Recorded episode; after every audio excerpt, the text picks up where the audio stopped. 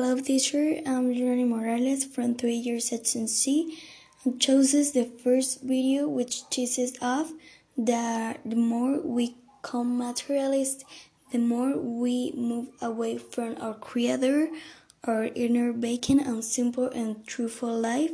If another way to spend life without mysteries and always with the creator, this cold making even and evening simple and painless. Then the narration of the video.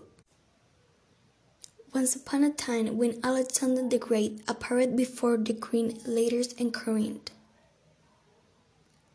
they granted him worldly and pain when half lay completely out of thin.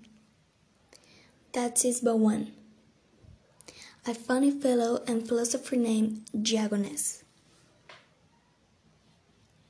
He had views not unlike those of the Buddha according to him, positioning all that things with things we neck, only serve distract us, and we in the way of our simple enjoyment of life. So heave heaven away everything we often and outside almost name wreck, and a buried in the American squad in the current we have lived free and independent like a stray dog. Chris make this strange fellow Alexander went to call on hand. Thurston and Shannon are the plume on him we wind and the fair. We halted of the bird and said Diogenes. I like you, let me know your wish, and they shall grant it. Diogenes who have olden then been comfortably and shown himself replete, and depend sure and I I have a wish. Will what well, what is this? You're and falling over me sag a little like Big Me, me and the sun.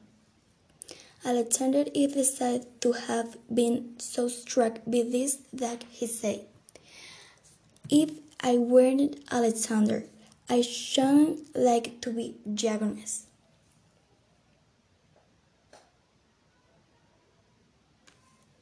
We say in life and your life. Never be struck to express yourself. Never, never be afraid to live a simple life and enjoy each moment. Thank you. Now I will say some nouns found in the story. Name and dog. Now the adjectives.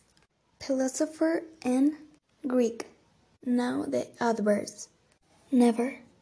Thank you, teacher. See you next time.